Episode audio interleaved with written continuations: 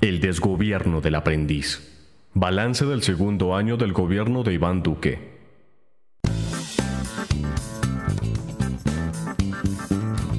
La consolidación del gobierno corporativo.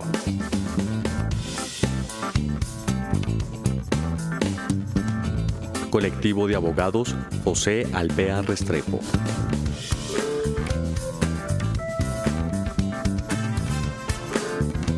La estrecha relación entre grandes empresarios y el gobierno de Iván Duque ha sido una constante, como lo señalamos en el informe sobre el primer año del gobierno actual, la puerta giratoria. Revela una clara cercanía entre el gobierno y los grandes empresarios. En el segundo año del gobierno Duque, esa cercanía se ha consolidado, llegando incluso a configurarse una cogobernabilidad o gobernabilidad conjunta situación que se evidencia en el conjunto de las políticas impulsadas por el gobierno nacional y el rol decisorio que hoy desempeñan los voceros de los gremios en las disposiciones gubernamentales.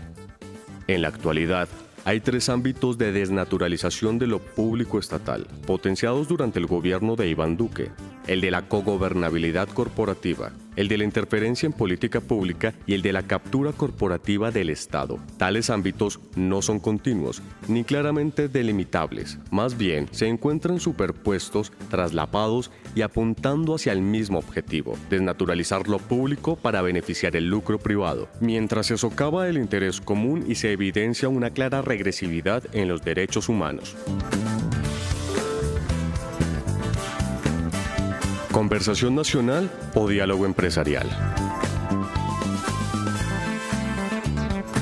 El pasado 7 de marzo, fecha en la que se confirmó el primer caso de COVID-19 en Colombia, el presidente Duque celebró una reunión de alto nivel para evaluar cuáles serían las medidas de contención del virus. En su cuenta de Twitter, Duque informó, abro comillas, numeral, a esta hora en la Casa de Nariño nos reunimos con representantes de los distintos gremios para hacer un balance informativo sobre la presencia y el manejo del coronavirus en nuestro país. Cierro comillas. A su vez, el comunicado emitido por la oficina de prensa de la presidencia resaltó que, a dicho encuentro, asistieron las cabezas de los ministerios de Salud, Comercio, Transporte, Trabajo y el de las TIC. También la directora del Instituto Nacional de Salud, INS, el director de Migración y la superintendente de Puertos y Transporte. Los altos funcionarios se reunieron con los presidentes de la Cámara Colombiana de la Construcción, Camacol, de la Asociación Nacional de Empresarios de Colombia, ANDI, de la Sociedad de Agricultores de Colombia, SAC, de la Confederación Colombiana de Cámaras de Comercio, Confecámaras, y de la Asociación de la Industria Móvil de Colombia, ASOMóvil, así como con la directora de la Federación Nacional de Comerciantes, FENALCO. El 23 de noviembre de 2019, dos días después del inicio del paro nacional, el presidente convocó una reunión similar, también con los dirigentes empresariales. En ese momento, Duque declaró, abro comillas, nos reunimos con empresarios y comerciantes para compartir información actualizada sobre trabajo de gobierno y fuerza pública para garantizar seguridad de colombianos, infraestructura y lugares de trabajo. Cierro comillas. El espectador 2019. En las dos ocasiones, el mandatario convocó a los gremios en tiempos de crisis consultando qué hacer ante la llegada del virus al país y frente a la fuerza de las protestas contra su gobierno. En los dos casos usó lenguaje propio de la rendición de cuentas, informando a los empresarios sobre tales situaciones y sobre las primeras medidas del gobierno. En tales convocatorias, los empresarios tuvieron prioridad por encima de otros grupos sociales que parecían más idóneos o relevantes. Ante la confirmación de la presentación del virus en el país, el presidente no llamó a un grupo de personas expertas en epidemiología o a profesionales salubristas. Duque llamó a los grandes empresarios. Ante el inicio del ciclo de las protestas más importantes de la historia reciente, no instaló una mesa de diálogo con los manifestantes. Prevaleció el encuentro con los grandes empresarios. Para conjurar la movilización ciudadana, el gobierno lanzó, abro comillas, la gran conversación nacional, cierro comillas, e indicó que su propósito era generar una política de gobierno abierto hacia la ciudadanía. Sin embargo, el único canal disponible para esa conversación fue una página web. El contraste es evidente. Reuniones presenciales con los grandes empresarios y una página web para relacionarse con la ciudadanía.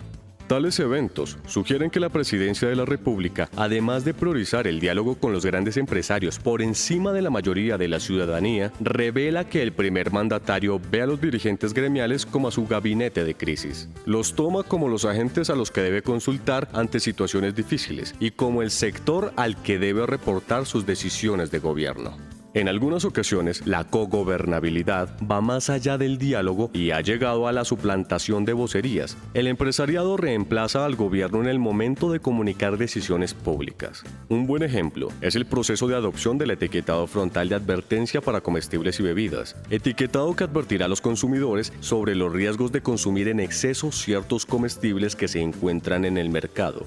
En los últimos años, gremios como la ANDI y FENALCO no solo se opusieron a dicha regulación, además bloquearon la medida con diversas estrategias de interferencia.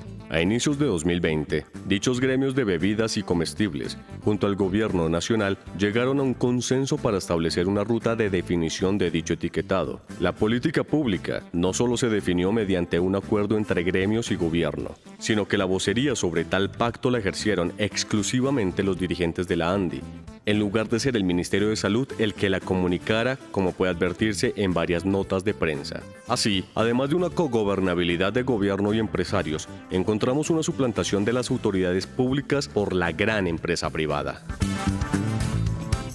Durante el segundo año de mandato de Duque, se consolidó la afinidad entre el gobierno nacional y el gran empresariado, llegando a configurarse una gobernabilidad conjunta, una cogobernabilidad corporativa que enturbia las decisiones públicas y anula la noción de interés general para consolidar la soberanía de la ganancia de los grandes empresarios como el principio ordenador de la política estatal.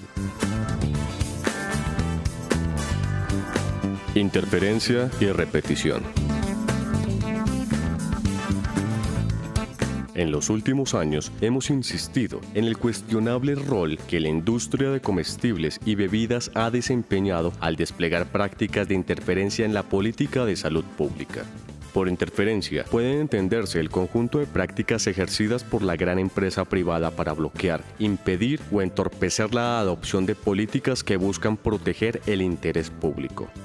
Tales prácticas de interferencia incluyen el lobby para evitar la aprobación de proyectos de ley, la financiación de campañas electorales y partidos políticos por la empresa privada, para asegurar el apoyo de funcionarios públicos y tomadores de decisión, la ya mencionada puerta giratoria, la difusión de argumentos falsos en el debate público, el pago o la financiación de científicos cuyas investigaciones se orientan a desestimar medidas de interés público, la promoción de medidas de autorregulación empresarial para evitar la regulación por parte del Estado, la responsabilidad social empresarial como estrategia de lavado de marca, entre otras acciones.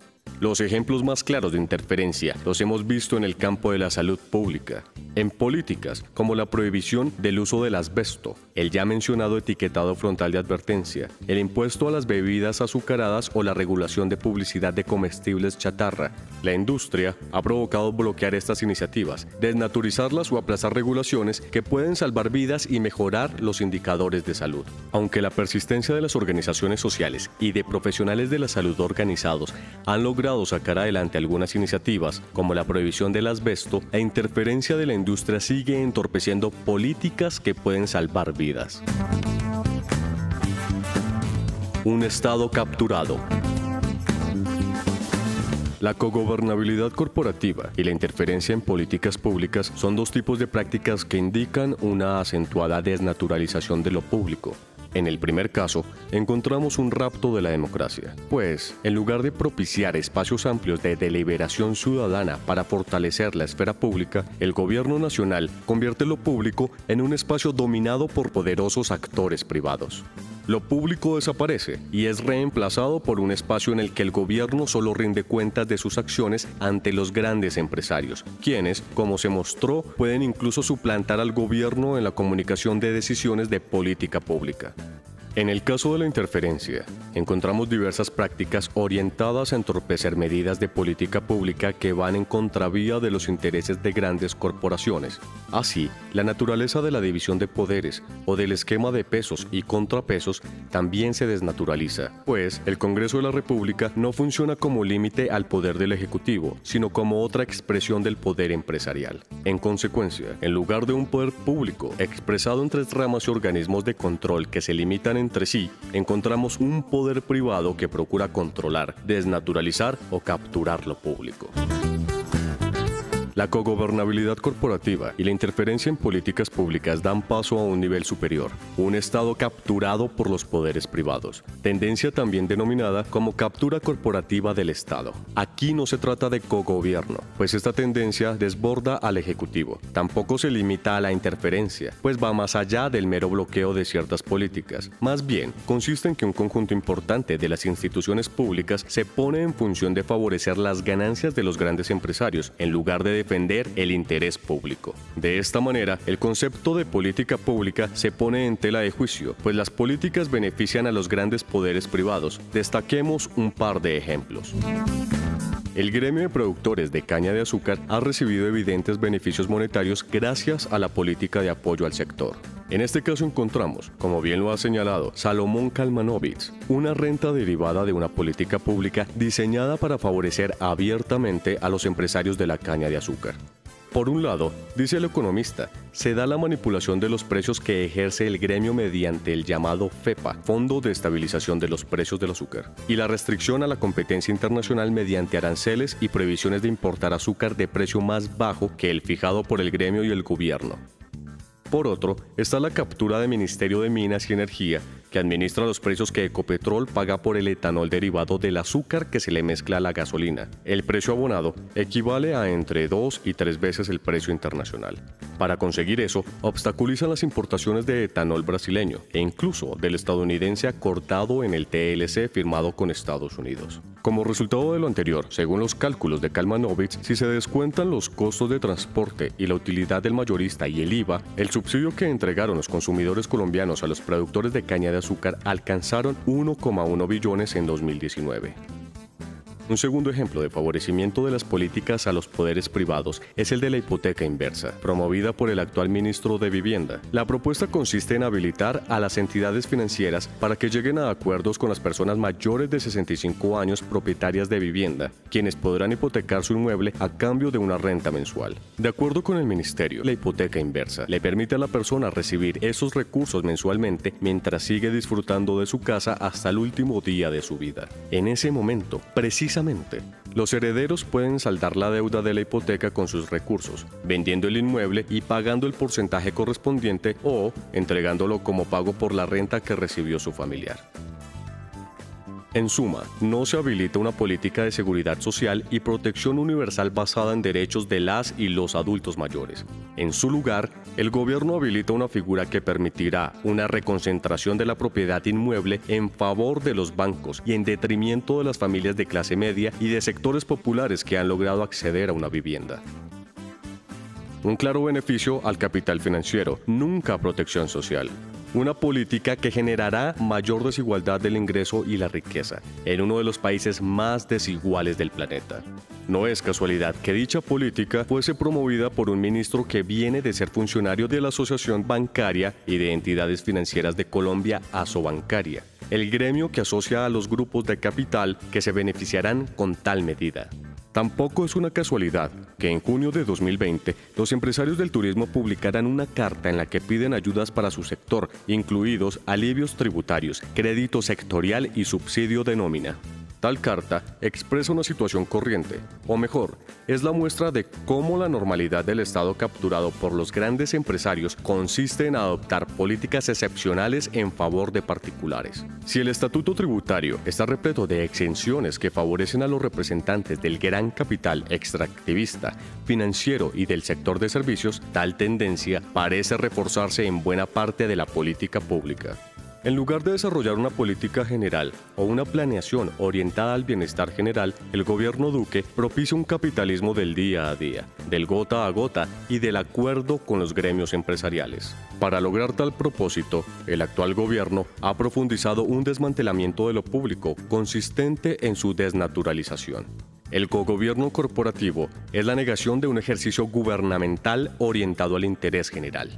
La interferencia en políticas públicas entorpece el actuar legislativo que procura la garantía de los derechos humanos. El Estado capturado por la gran empresa privada socava la democracia, al priorizar la satisfacción de los intereses de algunos empresarios por encima del interés general de la ciudadanía. La captura corporativa del Estado es nociva para la salud, la democracia y los derechos humanos.